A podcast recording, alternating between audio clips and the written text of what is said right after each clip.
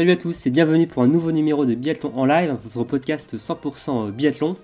Alors aujourd'hui on va revenir bien évidemment donc sur ce deuxième week-end de Coupe du Monde qui s'est achevé hier du côté de Conchelarty. On va donc euh, analyser, débriefer euh, cette deuxième étape de Coupe du Monde et pour le faire avec moi, je suis accompagné d'une équipe mixte. Alors je sais pas si euh, ce sont les rois de la gâchette mais ils le sont derrière leur micro. C'est Marine et Emric qui sont avec moi. Salut vous deux, comment vous allez? Ben bien, bien bien bien. Bien. Ça va bien et toi? Parfait. Vous êtes bien remis de, de ce deuxième week-end de compétition? On a le cardio qui redescend petit à petit. Ah, exactement, C'est ça, c'est exactement. ça. Et donc euh, voilà, on va revenir ensemble sur euh, cette deuxième étape euh, à Conchelarty. Alors tout d'abord, euh, Emmerich va nous refaire un point rapidement sur euh, les résultats. On va évoquer euh, la course au gros globe qui continue en ce moment surtout entre les Scandinaves. On fera un point à équipe de France avec euh, des performances euh, mi-figue, mi-raisin ce week-end. Euh, on va également euh, noter euh, notre moment marquant euh, de cette deuxième étape. Ensuite, une nouveauté, on vous a, proposé sur Instagram euh, de nous faire parvenir vos questions et vos remarques sur ce week-end. On, en a sélectionné quelques-unes et on va y répondre. Et enfin, on va se projeter sur euh, l'étape euh, qui arrive ce week-end euh, du côté d'Orfilsen. Bon, Marine et Émeric, vous êtes prêts? On est prêt. Ouais. Ok, bah c'est parti. Jingle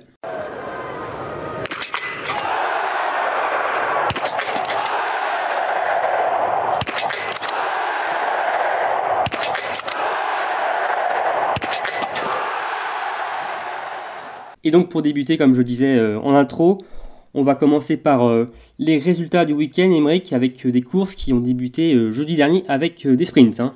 C'est ça, ça a démarré par des sprints, donc euh, sprint homme, sprint femme, avec euh, les victoires 100% scandinaves, donc euh, Tarjebø pour les hommes et Anna Heuberg chez les dames.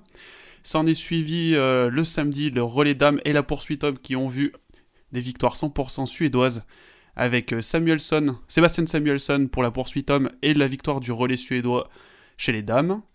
Et en clôture de ce deuxième week-end donc à, à Kontiolahti, on a encore vu une, euh, des victoires 100% scandinaves, mais du côté de la Norvège, puisque c'est les hommes du relais norvégien qui remportent le relais, et Thierry Lekov qui s'impose sur la poursuite pour conclure ce week-end.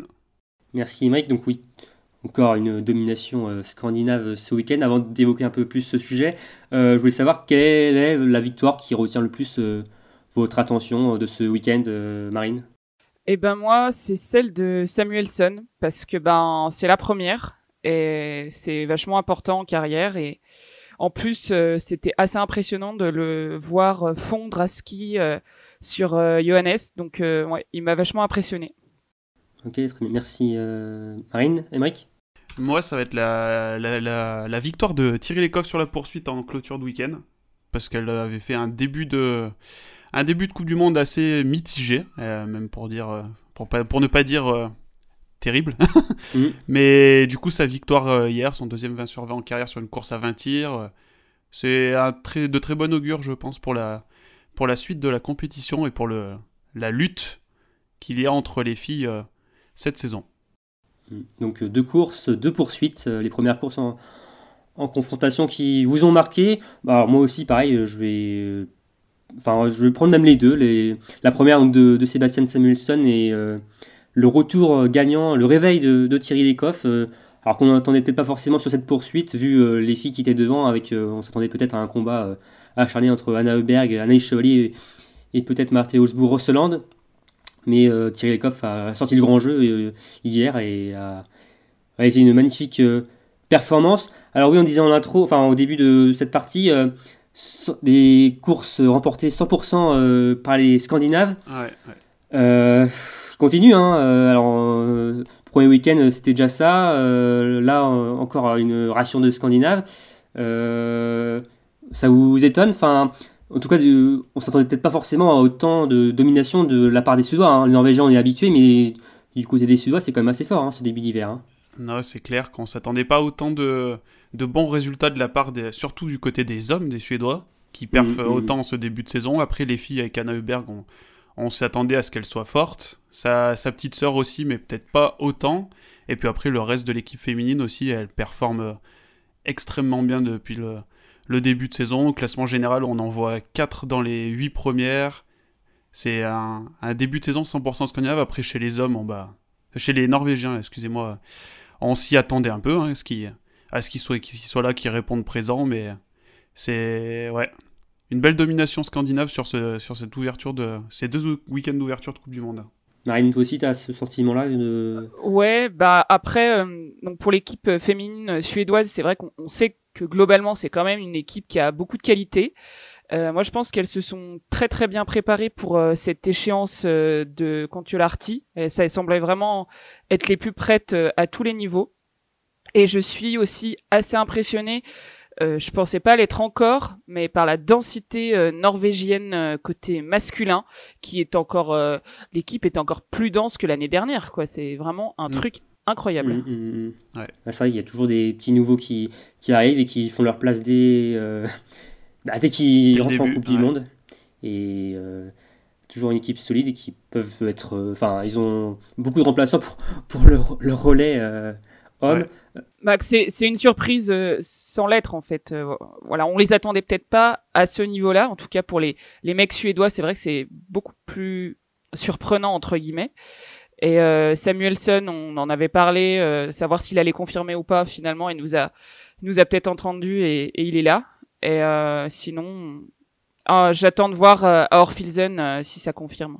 Hmm. Ouais, Samuelson qui a voulu nous répondre et il nous répond bien en ce début de saison.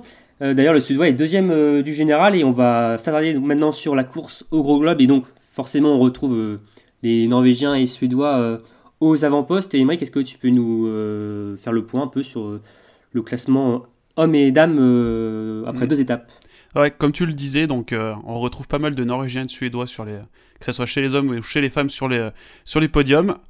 À une exception près, donc sur le podium homme, donc on retrouve en première place Johannes Bö avec 210 points, suivi de Sébastien Samuelson à 175 et le seul non scandinave sur le, sur le podium, Jakov avec 152 points. Après, chez les dames, on a Anna Huberg avec 204 points, Anna Olsbu, euh, excusez-moi, avec 168 points, et Johanna Skottheim avec 152 points. Hmm. Ouais, incroyable, Yakov Fak. Hein. On n'entend pas beaucoup, on n'en parle pas beaucoup, et pourtant il est toujours là, euh, en embuscade. en embuscade, dans, toujours dans le top 10. Hmm. C'est euh, assez euh, exceptionnel de sa part. À son âge. Hmm. C'est ça, à l'expérience, hein, tout, simplement, hein, comme Eric Lesser ou Warren Pfeiffer également qui ont trusté la, la boîte ces dernières semaines. donc, Il y a Tariebe aussi dans le club des trentenaires. Oui, oui, toujours, toujours présent, Tariebeu. Euh, donc euh, un classement donc, chez les hommes dominé par euh, Johannes Beu devant Sébastien Samuelsson. Alors le Norvégien possède une petite marche quand même déjà au, général, mais on l'a senti quand même un petit peu, alors je sais pas dire fébrile, mais en dedans par rapport à ce qu'il faisait d'habitude. Je sais pas si vous avez aussi ce sentiment-là, Marine et Emmerich. On l'a senti pas forcément dans la forme des grands jours à Concharty. Bah oui, oui, c'est peut-être pas la forme des grands jours. D'ailleurs, il l'a dit lui-même, donc s'il le dit, c'est c'est sûrement que c'est vrai. Mais euh, euh un Johannes euh, pas dans les grands jours, euh, c'est quand même sur le podium, et c'est ça la marque des grands. Mmh, clairement, ouais. Moi, j'y reviendrai après dans mon, ça sera mon moment marquant du week-end, mais c'est vrai que bon, il est il est toujours sur le podium, il a pas quitté le podium, mais c'est vrai qu'on sent qu'il est un petit peu en retrait, si je puis dire ainsi, par rapport à la à la saison passée et celle d'avant, mais bon, je me fais pas de, quand même pas de soucis pour lui. On sait de quoi il est capable. Lui, on est le, le premier à savoir de quoi il est capable. Donc, euh, non, pas plus inquiété que ça pour, euh, pour Johannes. On sait qu'il est, qu'il va être bon, quoi. On est quand même euh, vachement exigeant avec avec Johannes. Le gars fait mm. troisième. Oh, il était vraiment pas dedans. Je pense aussi que Johannes veut est, est aussi très exigeant, exigeant pardon, avec lui-même. Bah, D'ailleurs, il dit qu'il n'est pas en, grande forme, et pourtant, voilà, il, il fait quand même troisième, donc c'est c'est que voilà, il, en veut. Mm. Et oui, donc 4 podiums, 4 courses pour euh, Johannes Beu, qui devance donc Sébastien Samuelson, qu'on n'attendait peut-être pas là, comme on l'avait dit euh, avant le début de saison, et donc il a dit clairement que le, le dossard jaune n'était pas forcément euh, son objectif cette année. Ouais. Vous pensez quand même que le Suédois pourrait rivaliser ou pas avec Johannes Beu cette saison? Mm, Sur l'ensemble de la saison, je, je doute qu'il arrive à tenir jusqu'à la fin fin de l'hiver. Après, jusqu'à la fin du premier, euh, premier quatre premières étapes, là, il y a des chances qu'il puisse rester encore en deuxième position du classement. Mais ouais, sur l'ensemble de l'hiver, il est encore jeune, hein, il a que 23 ans. Euh, bon, après, c'est 23 ans, ça veut rien dire. Hein. Tariebeu a remporté son gros globe de cristal à 22, donc euh, là, je ne peut-être pas forcément dire grand-chose, mais euh, Tarier, après, c'était... Euh, c'était, un biathlète exceptionnel au moment où il a remporté le gros globe de cristal et Samuelson, il est peut-être pas encore de même calibre. Oui, il avait aussi des. Tariebeu avait quand même quelques années derrière lui où il avait quand même réalisé de, de belles choses aussi. De belles performances. Hmm, de belles performances, alors que Samuelson était titré, enfin, médaillé d'argent au Jeu de Pyeongchang 2018, et après ça a été un peu plus euh, compliqué les deux dernières saisons. Euh, et toi, euh, Marine, tu penses que alors Johannes Beu a un rival ou, que Sébastien Samuelson donc, pourrait le concurrencer tout au long de cet hiver? Moi, ça, sur un hiver complet, ça me paraît un peu compliqué. Après, Samuelson, jusqu'à présent, il a jamais été question dans les saisons précédentes qui joue le gros globe. Donc, pour moi, cette année, ça, ça pourrait être une année où il préparerait le terrain pour pourquoi pas le jouer euh, dès l'année prochaine. Mhm. Et euh, à mon avis, comme objectif, il pourrait euh, viser donc le sur le dossard bleu parce qu'il a quand même des, des concurrents assez sérieux qu'on n'a pas qu'on a déjà vu donc pour l'Aigrade et puis bah Dalleux qui est un petit peu en retrait mais qu'on verra sûrement sur la suite de la saison donc voilà ce serait déjà un, je pense un bel objectif et, euh, mm. et peut, donc voilà, commencer à faire une saison pleine, euh, régulière, mais à mon avis encore pas au niveau de, de Johannes. Quoi. Mais il a le temps. Mm. Mais vous êtes d'accord que ce sont les deux noms qui se dégagent le plus, en tout cas en ce début de saison, euh, Beu et Samuelson. Ouais, ouais, c'est clair. Puis Björn Ferry, on serait le, le premier surpris de voir oui, Samuelson oui, terminer deuxième. C'est vrai qu'il misait pas beaucoup sur, euh, sur Samuelson cette année. Ouais, hein. j'en avais parlé ouais, dans le preview. Et il disait que s'il faisait déjà un top 15 au général, ça serait déjà pas mal. Donc là, pour le moment, il le fait bien mentir. Ce n'est que le début de saison après. Donc, oui. Euh, ouais, mais de là, après qu'il recule jusqu'à au-delà de la 15e place, j'en doute aussi, vu les Il a, il a pris pas mal d'avance, euh, c'est vrai que. Ouais. Il réalisait un très bon début de saison. Alors, on parlera après des Français au général euh, dans la partie bleue. On va aller plus maintenant. On va aller du côté des filles. Donc, c'est Anna Heuberg qui domine le classement général devant Marthe Holzbourg-Rosland. Alors les, bah, les deux Scandinaves qu'on avait euh, cités euh, la plupart hein, dans nos pronostics pour, euh, pour cet hiver, c'est pas forcément une surprise. on a quand même une, Anna Heuberg quand même qui s'affirme. Hein. je trouve c'est en début d'hiver qui, qui porte ce dossard jaune et qui le fièrement. Qui le, mm. et fièrement voilà. Mm. Ouais, ouais, non, elle, elle, elle, elle transpire le, le, la sérénité en fait quand on la voit ça. Mm. Quand, on la voit courir, elle est tout en contrôle. Bon, après, il y a. C'est la, la, fin, le, dernier tir, les, même les deux derniers tirs, les tirs debout sur la, poursuite qui ont été, on a vu en confrontation où elle a un peu. Elle a vacillé. Ouais, elle a vacillé, mais bon, ça reste quand même euh, une course, euh, une belle course. Elle fait, elle a pas quitté le podium euh, du week-end avec deux victoires, une troisième place. Elle réalise un début de saison exceptionnel. Même sur la piste, on la voit, elle est, mm. elle est costaud. Enfin, elle a des capacités euh, que beaucoup lui, lui envient, je pense. Hmm. Et je pense qu'on retrouve, euh, si tu es d'accord avec moi, Marine, les deux biathlètes les plus complètes euh, au, en haut du, de l'affiche. Hein. Ah bah oui, hein. de toute façon, il n'y a pas de secret. Pour, pour être en haut du classement, il faut être, faut être complet, bon sur, les, bon sur les skis et bon au tir. Et donc voilà, on retrouve aussi Jonas Skotheim pardon, en troisième place. Et en quatrième position, la surprenante Dinara Alimenkava. Alors, on n'aurait pas forcément misé euh, sans doute sur elle euh, en début d'hiver. D'ailleurs, on n'en a pas parlé. Hein, donc, euh, c'est une sacrée performance de la Bélorusse qui s'intercale entre toutes ces Suédoises et même Françaises avec Anaïs Chevalier. Ouais. C'est comme une sacrée perf hein, de la Biélorussie. Ah bah c'est rien de le dire. je pense que personne ne l'attendait, mais après la la, la prépa estivale, des fois on, mm. voit surgir des des jeunes biathlètes qui qui ont passé un cap pendant cette préparation et et bah là, Alim Bekava, euh, après, faut, j'oublie pas qu'elle était quand même déjà dans le dans le relais olympique, donc euh, elle est là depuis depuis quelques années. Elle, est championne olympique du relais. Peut-être que c'est la nouvelle euh, Daria Domracheva, on ne sait pas. Et en tout cas, ah bah, elle est impressionnante à ski et elle est très régulière au tir. Donc franchement, on l'avait pas vu venir et on aime comme ça les les surprises sorties du chapeau. c'est c'est ce qui fait la beauté du biathlon aussi. Un général dominé nettement par les Scandinaves. Mais du coup, on se demande, mais où est Dorothea Virer, qui est la double tenante du Gros Globe Il faut descendre au 9 rang pour la trouver avec 113 points. Mm. Un week-end délicat hein, pour l'italienne. ça semble très compliqué sur les skis et ça se répercute forcément un peu sur le tir. Hein. Ouais, délicat, tu fais bien de le dire, hein, parce que moi, après, c'est pas basse.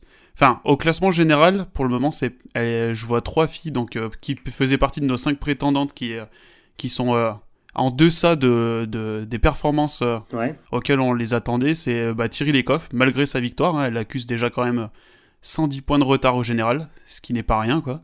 Ça risque d'être compliqué en fin d'hiver. Après, il y a Denise Herman, je m'attendais à ce qu'elle soit, enfin, quand même, qu'elle réponde plus présente c'est vrai qu'on a un peu, un peu moins, un peu plus en retrait sur les skis, hein, j'ai l'impression. Ouais. Euh, ouais, on a l'habitude d'avoir plus dominante. Oui, plus dominante. Alors peut-être que c'est aussi euh, comme pas mal de nations alpines qui sont un peu, un peu plus en retrait, mais même euh, c'est étonnant, je trouve. Mm. Bah ouais, il y a les 7 du général avec déjà 77 points de retard. Elle a, mm. elle a pas fait de podium individuel du week-end. Elle a réussi juste une deuxième place sur le. Enfin, juste. Elle a fait quand même une magnifique deuxième place sur l'ouverture. Enfin, où elle perd au duel face à, à Dorothea Virer. Mm, mm, mm. Mais sinon, ouais, c'est vrai que je la sens vachement en retrait. Et puis du coup, euh, bah, la troisième, je viens juste de prononcer son nom, c'est Dorothea Virer. Et ouais, ça s'annonce compliqué pour euh, l'italienne cette saison. Euh. On, ça se voit déjà notamment sur son, son temps de tir, son temps de ski, pardon. 27e temps de ski depuis le début de l'hiver. On n'a pas l'habitude de l'avoir comme ça, quoi. Ouais, un début de saison délicat, même avec une victoire en ouverture. Alors peut-être que donc Dorothea Virer va se projeter après plus sur les mondiaux comme objectif. Euh, toi, Marine, euh, en termes des déceptions, toi, des contre-performances sur les favoris, tu... Alors, hormis les bleus qu'on parlera tout à l'heure, euh, tu retiens qui?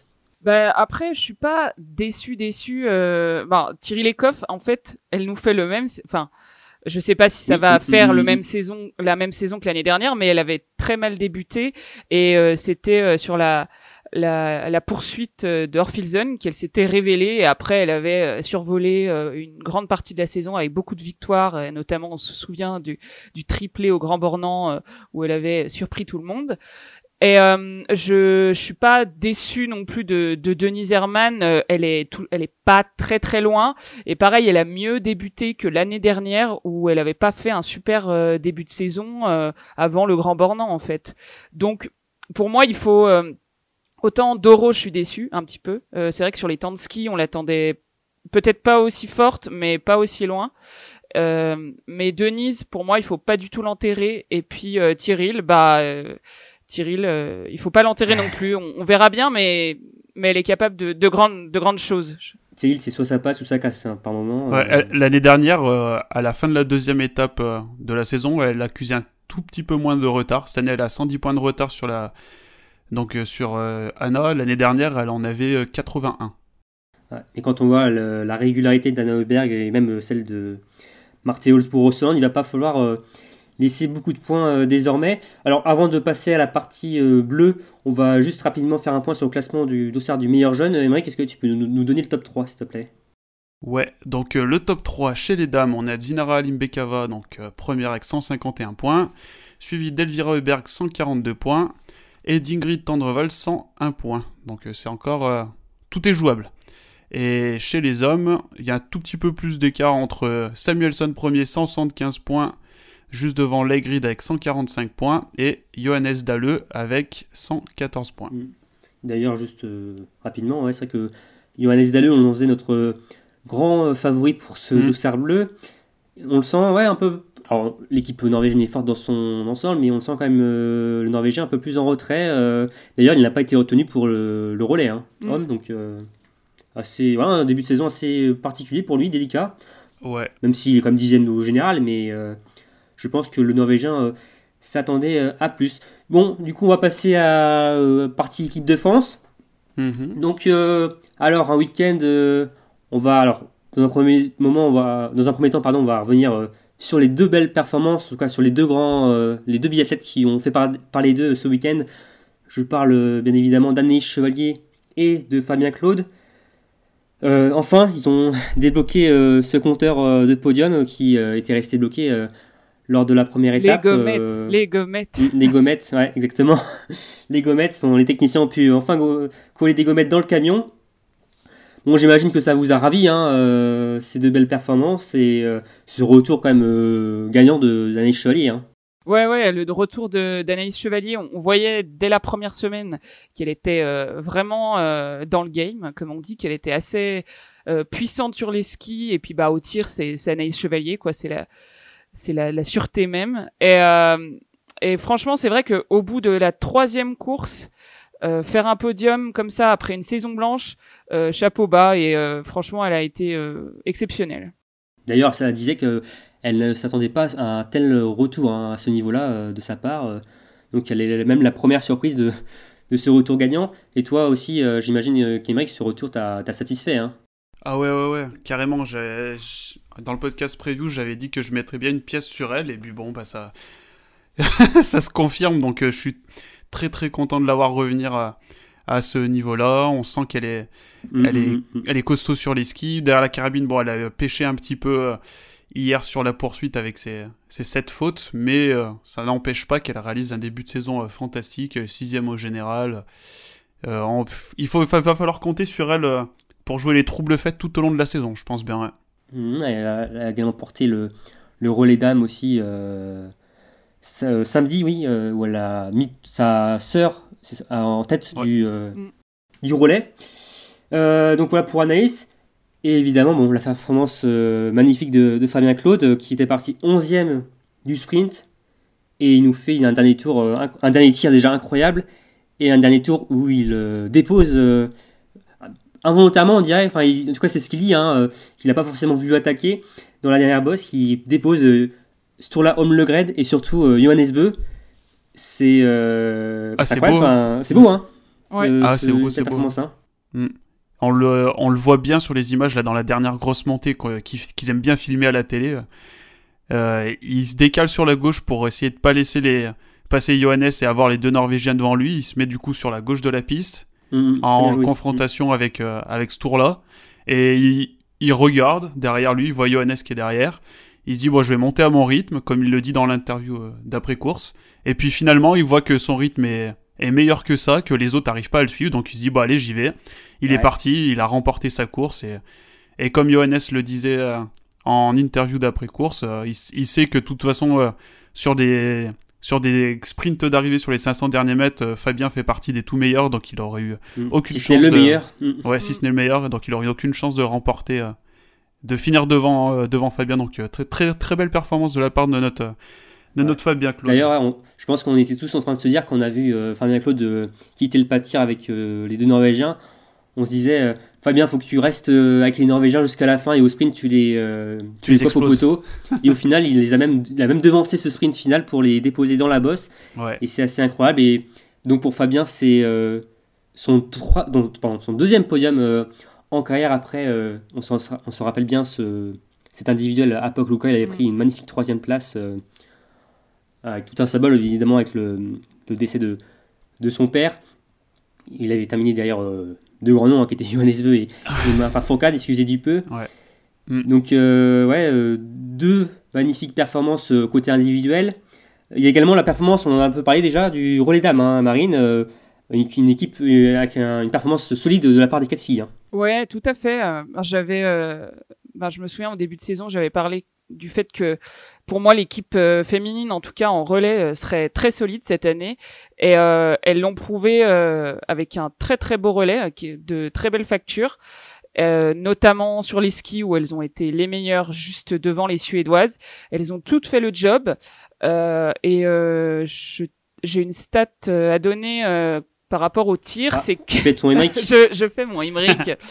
euh, il y a seulement 6 équipes sur 21 qui n'ont pas été euh, tournées euh, sur l'anneau de pénalité. Et euh, donc la France en fait partie. Et ça, comme quoi elles ont également bien tiré. Et c'est pas passé à grand chose que qu'elles battent la Suède, mais en même temps la Suède à, à me semblait tellement imprenable, mais ça, mm. voilà, ça venait clôturer leur leur belle leur belle semaine suédoise, mais en tout cas, j'étais très très satisfaite de, de cette équipe et euh, les performances collectives, c'est vraiment euh, super pour la confiance et ça fait une médaille bah du coup pour quatre filles donc euh, c'est et ça s'est vu le lendemain en tout cas pour pour certaines qu'il y avait eu un effet assez positif par rapport à cette course. Mm. Mm. Et d'ailleurs, dans ce relais féminin français, j'avais envie de mettre en avant deux performances. Alors, je ne sais pas si vous serez d'accord avec moi. C'est le tir couché, le tir de Justine, mm. sur son premier couché, et la performance sur les skis de Chloé Chevalier face à Elvira Auberg. Est-ce que pour vous aussi, c'est peut-être ces deux performances euh, qui vous ont le plus euh, marqué, on va dire, dans ce relais français, hormis euh, évidemment aussi la, le très beau relais de Daniel Chevalier, on l'a dit tout à l'heure, qui a permis au relais français d'être premier. ouais, ouais, ouais, carrément le, le fait que Chloé arrive à, à tenir les skis d'Elvira Auberg, ça a été. on, on s'y attendait peut-être pas forcément. On savait qu'elle hum. s'était bien améliorée sur, sur les skis euh, ces derniers temps, mais de là à tenir Elvira Heuberg, qui est la, la plus rapide sur les skis depuis le début de l'hiver, c'est une performance assez euh, incroyable. C'est très beau. Comme quoi, euh, pour l'équipe, on est, on est capable de, de se sublimer, parce que c'est vrai que Chloé, individuellement, elle a, elle a été un peu en dedans ce week-end-là, mais par contre, sur, sur le relais, elle a fait le job, et notamment sur les skis, et, et c'est vrai que l'aspect euh, de, le fait de, de, se défoncer un peu euh, pour euh, l'équipe, ça, ça, a toujours une dimension particulière, on l'a vu. Et d'ailleurs, Chloé, c'est souvent une valeur sûre hein, sur les relais féminins. À chaque fois qu'elle est présente, c'est souvent de très belles performances de sa part. Et oui, tu parlais, on parlait du ski de, de Chloé. Je vais aussi faire un peu mon, mon Émeric. Elle a skié 10 secondes moins rapidement que Elvira Auberg. Non, mais c'est top. Hein. C'est stop. Hein. je vois mm. qu'elle elle a tenu la, la suédoise derrière elle jusqu'après le debout, où la, suédoise est ensuite passée derrière, euh, devant elle, pardon, mais elle n'a pas craqué ensuite, elle a quand même tenu euh, pas très loin devant elle euh, la suédoise, et c'était assez impressionnant. Et pour Justine, oui, elle, a fait, elle a réussi un très beau tir couché, où on sentait qu'elle avait eu du mal à le lâcher lors des, des premières courses, hein, notamment sur l'individuel d'ouverture, où on sentait que je sais pas si c'était l'anxiété ou un peu de peur, mais de lâcher cette première balle qui la retenait et qui lui faisait perdre beaucoup, beaucoup de temps. Hein. Bah, c'était un tir, un tir couché. Euh, bon, de toute façon, Justine, elle, elle tire, elle a, elle tire pas hyper vite de toute façon, mais là, il était dans une cadence tout à fait correcte. Très doucement. Mm. Non, mais je veux dire qu'elle a pas l'essence de Doro ou de Julia au tir, mais faut pas, faut pas inventer ça. En fait, chacun son style de tir. Mais là, elle a fait un mm. tir euh, maîtrisé. Euh, effectivement, euh, pour moi, c'était le, le, plus beau de ces tirs couchés euh, depuis depuis le début de la saison. Et, et mmh, franchement, mmh, mmh. on voit, enfin, on pourra en reparler après, mais je pense que ça l'a bien mis en confiance pour pour le lendemain et et le fait de de faire de la confrontation directe, ça a aussi, je pense, débloqué certaines choses. À l'inverse, son tir debout, moi, par contre, il m'a fait peur, tu vois. En fait, ouais, en fait, elle est plus relâchée sur son debout, mais au final, il est plus. Euh, elle s'est dit, ouais, la course, elle est trop facile. Je vais faire un peu de, je vais mettre un peu la pression aux spectateurs derrière leur télé. Je vais en rater trois. moi, j'ai. Spectateurs dans les tribunes. J'ai pas eu, j'ai pas eu peur. Souvent, euh, son, son, son debout. Euh, euh, les fois où ça lui est arrivé de, de tourner sur la note pénalité, c'était pas souvent sur euh, sur un tir debout. donc non, ça m'a pas ça m'a pas stressé. Ça m'a rappelé un peu les le, le relais euh, des Jeux Olympiques, euh, je, je, parce que je, je, la sentais bien. Je sentais qu'elle allait mettre les balles. Et euh, dans l'attitude, elle était là. Et c'est vrai qu'il faut pas oublier que même Anna a loupé une balle et il y avait beaucoup de grosses rafales sur le pas de tir pour le debout. Pour c'était pas des ouais, c'était pas des conditions évidentes. Pour donner une, un autre une autre statistique, enfin, Lucie Charvatova qui certes n'est pas réputée pour son tir a quand même fait 1 sur 8 au debout. Donc même sans ça, c'est quand même euh, que les conditions étaient pas faciles. Mmh. Charvatova qui est médaillé de bronze euh, sur le sprint, donc euh, c'est pas non plus n'importe qui. Et juste pour, terminer sur ce relais dames, une autre statistique, je, sais bien que vous aimez ça. le relais français a été le plus rapide sur les skis, avec plus rapide même que les Suédoises qu'on vante depuis le début étant en, grande forme. Elles ont mis 5 secondes 4 aux Suédoises et, avec, elles ont mis également 42 secondes, 43 secondes aux Allemandes. Donc on voit quand même que les Françaises euh, sont, sont là, sont présentes euh, sur les skis euh, en ce début d'hiver. Et ça s'est confirmé également sur la poursuite, mm. avec de très belles remontées de la part de Julia et de Justine. Marine, je pense que ça t'a satisfait également ces deux performances des deux biathlètes des saisies Ah bah là, on a eu des belles euh, remontadas, euh, comme on dit euh, dans le jargon. franchement, ah j'étais. jargon sportif. C'est ça. J'étais. c'est vrai que bon, j'étais hyper contente de, de la remontée, mais aussi de la manière. Ça s'est pas fait euh, comme ça. Déjà, elles, euh, elles ont des, des temps de ski euh, exceptionnels. Deuxième et troisième temps de ski, donc deuxième pour Justine et, troisième pour Julia. En temps de poursuite, Julia le, le, troisième temps de poursuite et Justine le sixième, donc en combinant ski et temps de pas de tir. Et le 18 sur 20, c'est elles qui ont le mieux tiré chez les Françaises aujourd'hui. Enfin euh, sur la poursuite hier. sur la poursuite pardon et euh, également bah voilà une remontée de 27 et de 39 places donc euh, bah Julia elle a la meilleure la, meilleure remontée, la meilleure remontée de la course donc et en plus ça m'a fait plaisir qu'elle qu'elle reprenne des couleurs sur les skis cette semaine en tout cas sur la semaine au global et euh, pour moi, c'est de bon augure. Euh, il y a de la confiance engrangée de, de reprendre autant de place et, avec la manière en plus. Donc euh, non, ça m'a fait très plaisir. Oui, Julia et Mike, on a l'impression voilà, qu'elle est de retour après un, un, début de saison compliqué et que ça semble être vraiment prometteur pour le week-end qui arrive à Orphizan. Hein. Ouais, donc comme, comme le Marine le disait, ouais, une remontée de 39 places, c'est quand même assez, assez rare qu'on voit des aussi grosses remontées en général, euh, enfin, ça arrive qu'on ait des, des, belles remontées. 39 places, c'est quand même pas rien.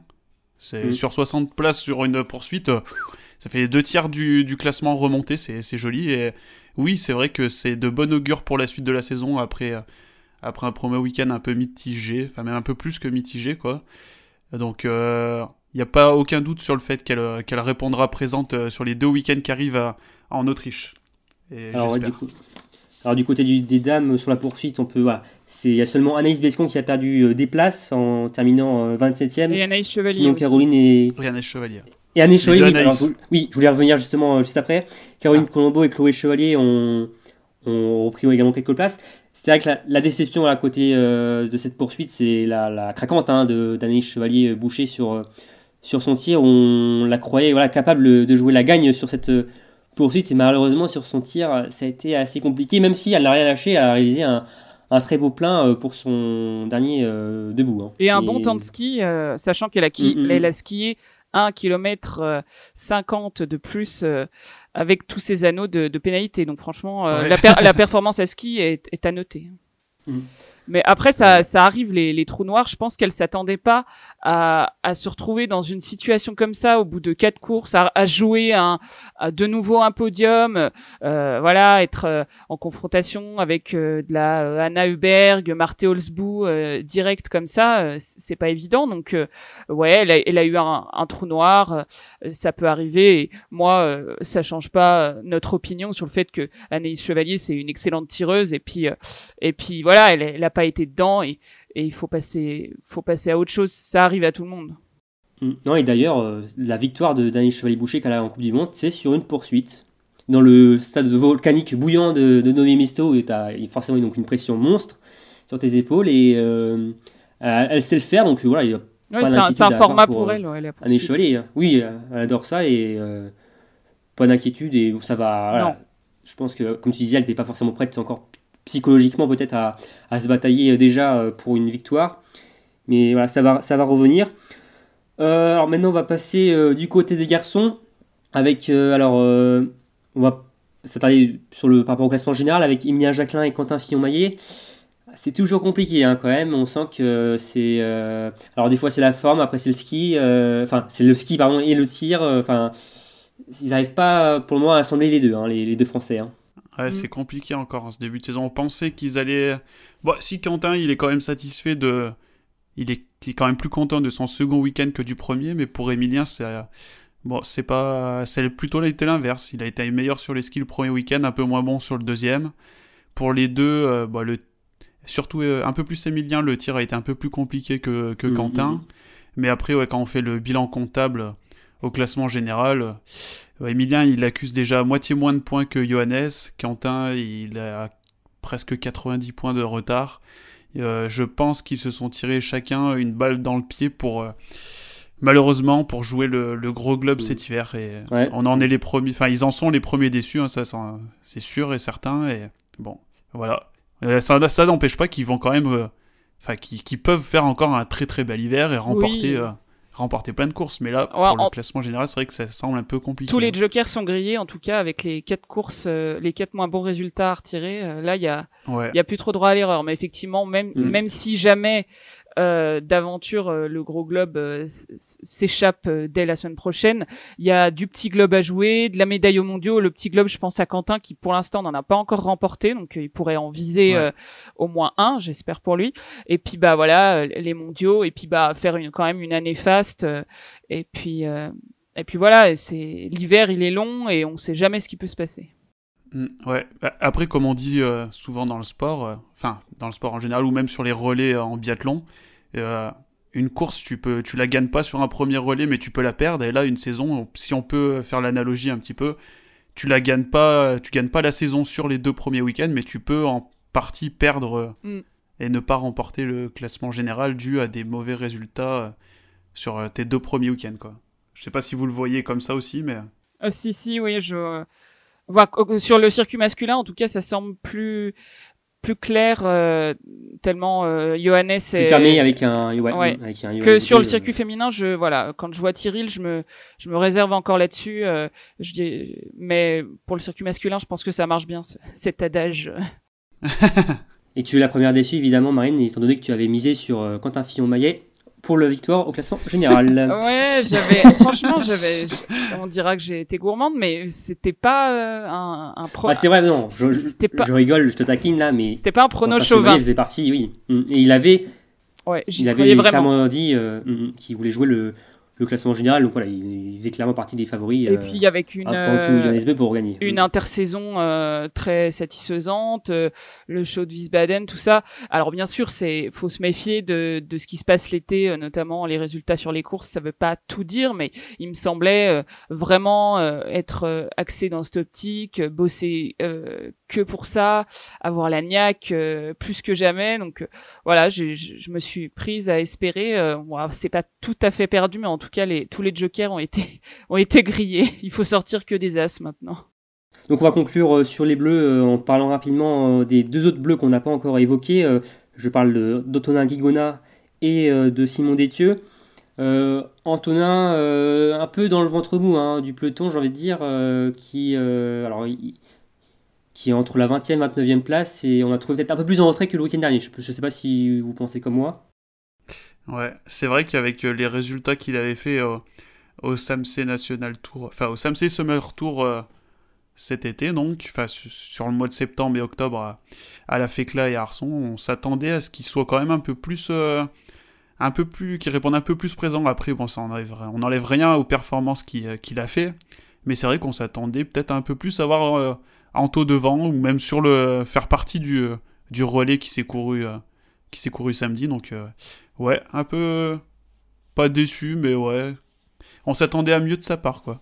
Il a l'air dans le dur à ski et pourtant il me, semblait qu'il avait fait une bonne prépa. Après c'est peut-être que passager et je lui souhaite, mais c'est vrai qu'il euh, le disait d'ailleurs dans les interviews que sur les sur les skis euh, c'était difficile cette semaine.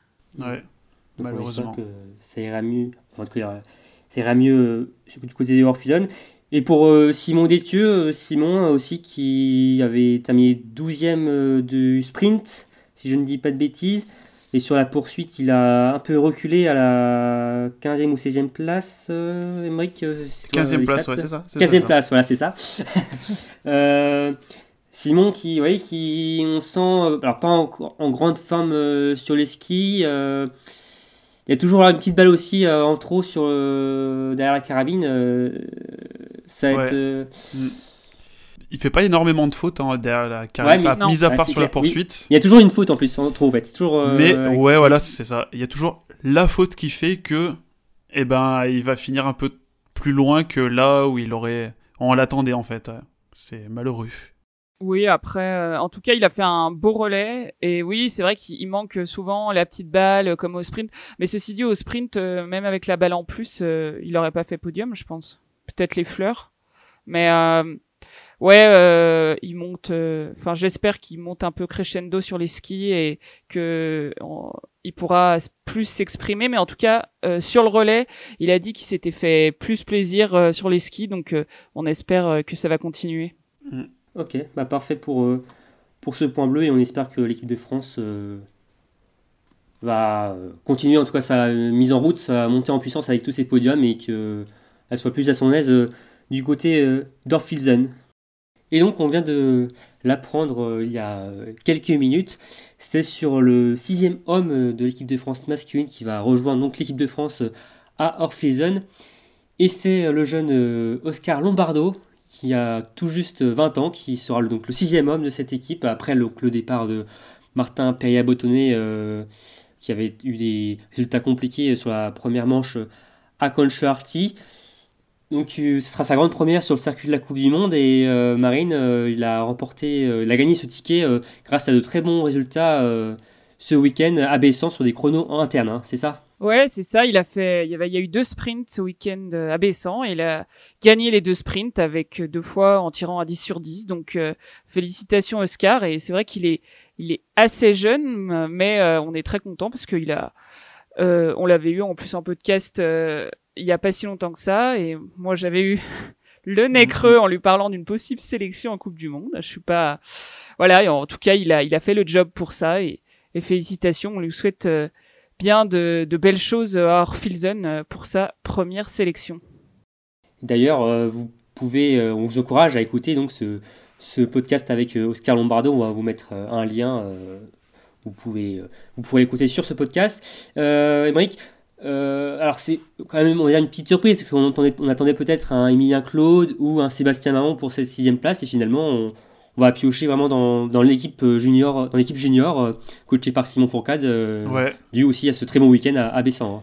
Ouais, ouais, comme tu le dis, c'est un peu une surprise, même s'il a fait apparemment, parce qu'on n'a pas eu les résultats complets donc de, des chronos qu'ils ont fait à Bessan, mais oui, c'est on, on s'attendait plus à voir un Emilien Claude qui avait fait euh, lui aussi de très bons résultats sur les, sur les SAMC de septembre et octobre. Mais euh, très heureux que ça soit Oscar, avec qui on a pu échanger, qui est mm. quelqu'un de très très bien. Et très content pour lui. Enfin, franchement, c'est super. Heureux, content. Mm. c'est clair. Et d'ailleurs, vous pourrez retrouver une, une interview exclusive d'Oscar. Il a bien voulu nous répondre à, à quelques questions euh, avant son, son départ d'Orphision. Et forcément, il il s'attend pas forcément à faire des gros résultats, mais à, emmagasiner un maximum euh, d'expérience et à, pourquoi pas, euh, prendre part à la poursuite en terminant dans les 60 premiers, en tout cas dans, le sprint. En tout cas, on lui souhaite euh, bon courage pour cette première en Coupe du Monde. Et donc, juste avant de passer aux questions et remarques des auditeurs, je vais vous demander, Marine et Émeric, votre moment marquant de ce week-end, qu'est-ce que vous retenez le plus? Alors, moi, ça va être pas, alors je vais dire craquante de Johannes, même si c'est pas vraiment une craquante, mais euh, son duel raté du coup face à, Samuelson sur la, poursuite où il craque un peu euh, sur le, dernier tir et il laisse la, victoire filer à, aux Suédois et ensuite du coup bah le, fait qu'il n'arrive pas à, tenir les skis de Fabien, même si on l'a déjà dit précédemment qu'il est très fort sur, euh, la fin de course. Ça, mm. c'est, je retiendrai ce moment marquant pour moi de, de Johannes qui, euh, malgré le fait qu'il bon, il est toujours autant dominateur sur euh, depuis le début de saison, il n'a pas quitté le podium ou quoi, mais euh, voilà, une première petite faille dans la carapace de Johannes. Quoi. Et toi, Marine? Eh ben moi, euh, bon, je vais tricher, je vais dire un, deux trucs, mais en fait, non, je retiens euh, tout d'abord la, le comeback de Tyril, dont personne euh, ne parlait depuis le début de saison, parce que voilà, les résultats n'étaient entre guillemets pas à la hauteur de, de ce qu'on attendait d'elle, mais voilà, elle a fait un 20 sur 20, elle est revenue sur la poursuite avec bah, une course parfaite, il faut le dire. Et, et, donc voilà, moi je note son comeback et un autre moment marquant qui qui est pas vraiment rapport au biathlon, mais c'est euh, l'interview de Johannes euh, en français. J'ai trouvé ça vraiment sympa. On était sur le cul, hein. c'est clairement. Il est meilleur en français que nous en, norvégien, en tout cas. c'est Ah oui, clairement. Je, je, ne peux même pas vous sortir un mot norvégien. Euh, peut-être à part prononcer euh, Sturla Homlagrid. comme on l'a appris le, week-end dernier par Aurélie, mais sinon. Skoll, c'est pas norvégien pour. ah, je sais pas, je. Pour trinquer, non? C'est une nation scandinave, mais je crois que. on demandera à Aurélien encore si elle peut nous éclairer sur ça. Et pour moi, ce sera euh, le, le, finish de, Fabien Claude, euh, qui m'a le plus retenu mon, attention. donc maintenant on va passer à la partie auditeur. Donc sur Instagram, comme je le disais, on vous a proposé donc de nous donner vos questions et vos remarques sur ce week-end. Alors j'ai sélectionné 6 remarques et questions que vous nous avez proposées. Alors j'ai une première question d'Ariane qui, alors, qui pose par rapport, euh, alors c'est par rapport à Quentin Fillon-Maillet. Euh, pensez-vous qu'être trop focus sur le résultat, le globe, peut être contre-productif pour Quentin dans ce début de saison? Est-ce que vous pensez que les résultats de, de Quentin qui sont un peu euh, timorés, enfin en deçà de ce qu'il attendait, sont peut-être dus à, peut-être trop d'ambition, d'être trop focus sur le globe? Non, moi je pense pas que ce soit une mauvaise chose hein, d'avoir trop d'ambition. C'est au contraire, je pense que c'est c'est quelque chose de bien, c'est assez moteur, ça donne de la motivation en plus. Et après, le fait qu'il ait un peu moins bien réussi, je pense pas que ça soit lié à, à son, son, ambition de, de, jouer, son ambition ouvertement affirmée de jouer le gros globe de cristal. Moi, je, je suis pas tout à fait d'accord. Effectivement, euh, c'est bien d'avoir de l'ambition, c'est bien de l'avoir dit. Après, peut-être qu'il s'est un peu trop focus sur ses résultats, sur ses objectifs, en oubliant les moyens euh, qu'il avait besoin pour accéder, euh, dont il avait besoin pour accéder à ses résultats, euh, de faire son biathlon, de bien être focus le tir, le ski, etc. et construire ça pour arriver au résultat espéré. Peut-être que le regarder que le résultat, c'est ça peut expliquer ça en tout cas. On va passer maintenant à une question de Pierrot, une question alors technique. quelle est la distance entre la cible et les biathlètes lors du tir? Alors, qui est le plus rapide pour répondre à ça? C'est 50 mètres Si tu nous le dis, oui, c'est ça, oui, c'est ça, c'est ça, exactement. c'est 50 mètres entre, que ce soit tir couché ou tir debout, euh, les cibles sont à 50 mètres euh, du, tapis euh, du biathlète. une question d'Anoline qui nous demande que pensez-vous pensez-vous qu'Orphison sera au désavantage des Scandinaves? Parce qu'on sait que les, Norvégiens ou Suédois ont été plutôt à leur avantage ces deux premiers week-ends à Conchoarty. Au désavantage, non, peut-être pas désavantage, hein, je vois pas. Enfin, c'est peut-être pas le même. plus aux avantages des Ouais, voilà. Voilà, plus à l'avantage de, de, ceux qui ont, qui ont l'habitude de s'entraîner plus en altitude, plus sur euh, un autre type de neige que au désavantage, parce que c'est, ils vont pas tout d'un coup dégringoler euh, et, ne, et ne plus être ne plus être présents, mais voilà, peut-être plus à l'avantage des nations alpines. Mm. Donc vous pensez que les, Scandinaves vont rester dans leur dynamique, mais que les nations euh, alpines euh, vont rattraper un peu leur retard sur les skis. Ça, en, tout cas, on l'espère. Ok. Euh, maintenant, une question de Catherine. Comment est le parcours de l'étape suivante comparé à Concharty Comment voilà, sont, est dessiné le parcours de Dorfilsen Alors attention, sortez votre, vos appareils pour calculer le dénivelé. Après, de ce que je peux voir, moi, enfin, je suis jamais allé à Orphilson, donc je, voilà, je peux pas vous dire, euh, je suis ni à Concharty, donc je peux pas comparer. Après, la, surtout la difficulté de ce parcours, c'est l'arrivée sur le pas de tir. Mm. Il y a une petite bosse en fait, ce qui fait que tu dois, alors tu, tu n'arrives pas aussi reposé comme tu peux l'être à, à Il faut que tu continues à skier euh, à Orphilson et forcément les pulsations sont plus hautes et le tir peut être euh, plus difficile. Donc c'est surtout ça qui, est euh, le, principal euh, élément de, cette piste. Après, voilà, le, la première partie est plus euh, plane, c'est une grande prairie, un grand champ. Et ensuite, comme à Concharty, il y a également une grande montée dans la deuxième, dans le deuxième partie donc, du circuit. Et c'est ouais, deux pistes qui se ressemblent à peu près, mais c'est surtout la dernière montée, enfin, il y a un petit, un petit comment dire, un coup de cul, un, coup de cul, voilà, je m'inverse, oui, un cul de sac, oui, je, un coup de cul, pardon, euh, qui euh, peut faire quelques dégâts, des fois sur, sur le tir of fusion, et qui sera donc euh, à surveiller de près pour ce, ce, ces deux week-ends. En fait, l'IBU impose des dénivelés minimum et maximum pour, pour les pour les, les, circuits en fait sur toute la, la saison. Donc au final, sur le dénivelé, ça va, c'est pas là que ça va forcément énormément changer d'un site à l'autre, mais je pense que c'est surtout sur les, le, tracé en lui-même, les courbes, la technicité de chaque circuit, plutôt que mm. le, la difficulté en termes de dénivellation sur une course qui va changer. Oui, oui, le, tracé, euh, il y a des, peut-être des, ouais, des pistes plus, plus techniques. Enfin, y a, on sait qu'il y a des, des biathlètes, on pense notamment à, à, nos françaises euh, qui sont assez à l'aise. Euh, dans les dans tout ce qui est virage, trajectoire, etc. On sait que le site du Grand Bornand, par exemple, était un site qui tournait énormément et qui est plus fait pour les biathlètes qui sont à l'aise sur les skis, enfin qui sont des vrais équilibristes sur leur piste et explosifs. Les petits ponts, les petits. Ouais. Alors qu'Orphisen, là, on a quand même des grandes parties plates pour pouvoir bien, enfin, bien relancer. C'est, c'est pas pareil, mais c'est ouais. Surtout sur le tracé plus que sur le dénivelé. Il y a un élément important aussi, le site d'Orphison est à 1000 mètres d'altitude, à plus de 1000 mètres, donc euh, il y a une petite différence aussi par rapport à Conchal Arctic qui était quasiment au niveau de la mer. Donc c'est aussi euh, à prendre euh, en compte. maintenant une question, alors non, c'est une remarque de Sébastien par rapport à l'ordre du relais français qui me propose, alors on sait que hein, les hommes ont, eu beaucoup de mal, notamment avec le premier relais de Emilia Jacquelin qui a été très compliqué. Alors il nous propose l'ordre suivant avec Simon Dessieux au départ, Fabien, Claude euh, ensuite, Emilien Jacquelin en troisième position et Quentin Fillon-Maillet qui ferme toujours la marche. Euh, pour lui, ce serait plus judicieux. Qu'est-ce que vous en pensez de, ce relais euh? J'ai vu que voilà, pas mal de gens revenaient sur le fait que la place d'Emilien Jacquelin n'était pas forcément celle de lanceur. Mmh, ouais, je pense que on est tous un peu sur son canapé, on, on se la joue coach en herbe.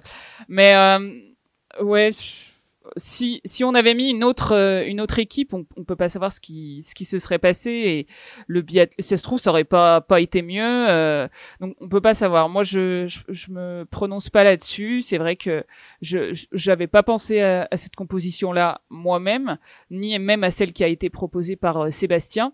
Mais le, le, choix des coachs est fait en fonction de des infos qu'ils ont eux et ils les ont beaucoup plus complète que nous. Donc euh, j'ai toujours euh, confiance que ce soit euh, le meilleur en tout cas. Mm. Pleinement confiance en, les entraîneurs, c'est vrai. Oui, et aussi pour revenir sur Nia Jacquelin, c'est Emilia qui avait lancé le relais lors des mondiaux à Antols, sacré champion du monde. Donc, On voit ce que ça a donné, donc il n'y a pas. Comme quoi, ça, peut, ça, peut. Donc Emilien sait faire, même si il a, on sait que l'an dernier, il avait eu quelques soucis aussi en, en lançant le, le relais qui avait souvent été rattrapé par Martin, par, Martin Fourcade après. Mais bon, là, il n'y a plus euh, le catalan, mais Emilien sait faire. Et après, à voir hein, si le staff décide de, changer euh, par la suite. Euh, j'ai une dernière question pour vous. une nouvelle fois, une question technique. À quoi servent les choses que les biathlètes mettent sur les chevilles avant les courses? Ça s'appelle des transpondeurs. à quoi servent les transpondeurs, Marine? Ben, Ça sert à pour euh, c'est des puces quoi pour le, temps. À chronométrer précisément euh, c'est ça. au dixième de seconde près euh, les temps des, des, biathlètes. Et on peut en voir on en voit pas non seulement sur enfin on en voit sur la coupe du monde mais il y en a aussi sur les courses qu'on peut faire à des niveaux amateurs hein. Les, et puis même les, les, les, courses, les triathlons, les, les marathons, les choses comme ça, c'est pas que au, sinon, ce serait sinon ce serait trop imprécis de ne pas faire ça quoi. Ouais. Bah, ça permet d'avoir les temps affichés aux intermédiaires, comme vous voyez, ou 1 km 3 ou 2 km 4, les temps affichés euh, aux intermédiaires euh, avec les secondes d'écart, c'est grâce au, transpondeur. Ouais, la petite différence qu'il y a avec euh, nous quand on fait du, du, ski de fond, par exemple, au niveau amateur, c'est que eux ont deux transpondeurs, un à chaque cheville, pour au cas où ils lancent la, une des deux jambes pour franchir la ligne qui sont au sprint avec quelqu'un d'autre, pour que ça mmh. soit la, qu'ils aient une précision plus, plus grande que nous quand on fait des courses, on en a que sur euh, généralement une cheville ou alors accroché au niveau du, du dossard. Et d'ailleurs, euh, pour euh, la petite page historique, les transpondeurs ont été acceptés, en tout cas introduits en, biathlon pour les Jeux de Salt Lake City en 2002. Hmm, intéressant. avant, ah. c'était avant c'était à la main, enfin avec un chrono, un coach qui avait un chrono dans la main au, milieu de piste et qui ensuite. Faut pas s'endormir pendant la course. Hein. ouais, ouais c'était pas très simple. C'était les transpondeurs, c'est beaucoup plus simple maintenant pour euh, les coachs, ça fait un peu moins de boulot. mais Il fallait que la personne soit vraiment impartiale, quoi. Hmm. Pour pas qu'il y ait euh, Non, après, c'était les coachs de chaque équipe qui euh, calculaient les temps de, de ces biathlètes. Mais c'est sûr que ça donnait quand même pas mal de boulot aux coachs et c'est vraiment beaucoup plus simple maintenant avec les transpondeurs. Donc voilà pour vos questions et remarques. On vous remercie. Hein, et comme et pour le week-end prochain, ce sera exactement la même chose. On vous demandera de de nous donner tout ceci et on y répondra avec plaisir. Donc maintenant on va se projeter sur la prochaine étape euh, du Coupe du Monde qui va se dérouler euh, pour deux semaines consécutives à Orphilsen euh, en Autriche. Et maintenant on va s'attarder sur la première salve autrichienne. Et Emmerich, tu vas nous donner le programme avec des courses qui vont débuter vendredi. C'est ça, donc soyez prêts dès vendredi à 11h30 pour le sprint dames, suivi à 14h20 du sprint homme. Ensuite, le samedi, on va retrouver ces dames pour un relais à 11h45, puis une poursuite de ces messieurs à 14h45. Et pour clôturer ce premier week-end autrichien, nous aurons une poursuite dames le dimanche à 11h45 et le relais messieurs à 14h. Merci Émeric. Donc quasiment le même programme que, enfin, le même programme que la, cette semaine dernière, euh, avec toutefois une inversion entre les, les hommes, et, et, les femmes. Mais voilà, on va attendre encore un peu le week-end d'après pour avoir euh, les premières Mastart. Je sais bien que c'est euh, le format que, que, tout le monde préfère. Ah bah Donc c'est ainsi. non? Ah non? Moi, je préfère la poursuite. J'aime bien le côté chasseur, cueilleur, chasseur cueilleur. J'aime bien le côté en chasse de. Le côté préhistorique de cette course. C'est ça, voilà. Moi, j'ai un petit côté préhistorique. en tout cas, c'est la course des rois et des reines, euh, la Mastart. Euh, ça, c'est sûr. Qui euh, signifie beaucoup, beaucoup pour, pour les biathlètes. Donc, c'est ainsi que se termine ce nouveau podcast, ce débrief sur cette deuxième étape de Conchoarty. Merci Émeric et Marine. Ben, merci à toi. C'était un plaisir. Bah merci. En effet, on a déjà hâte d'être au week-end prochain pour euh, regarder les courses et analyser ce, ce nouveau week-end. Merci euh, à tous une nouvelle fois de nous avoir euh, écoutés.